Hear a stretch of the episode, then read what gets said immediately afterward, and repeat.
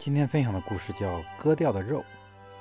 从前有个国王，听信小人的谗言，误认一位忠臣叛国，把忠臣捉来，割开他的背脊，并取下二斤肉。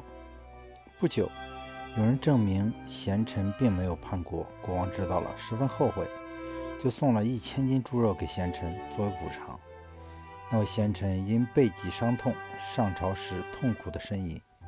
国王听见了他的呻吟声，就问他说：“我取你二斤的肉，已经还你一千斤的肉，难道你不满足吗？为何叫个不停呢？”贤臣十分无奈地回答说：“大王，假如砍下你的头，纵使还你一千个头，仍然不免一死。如今我虽然得到了一千斤猪肉，仍然免不了痛苦啊！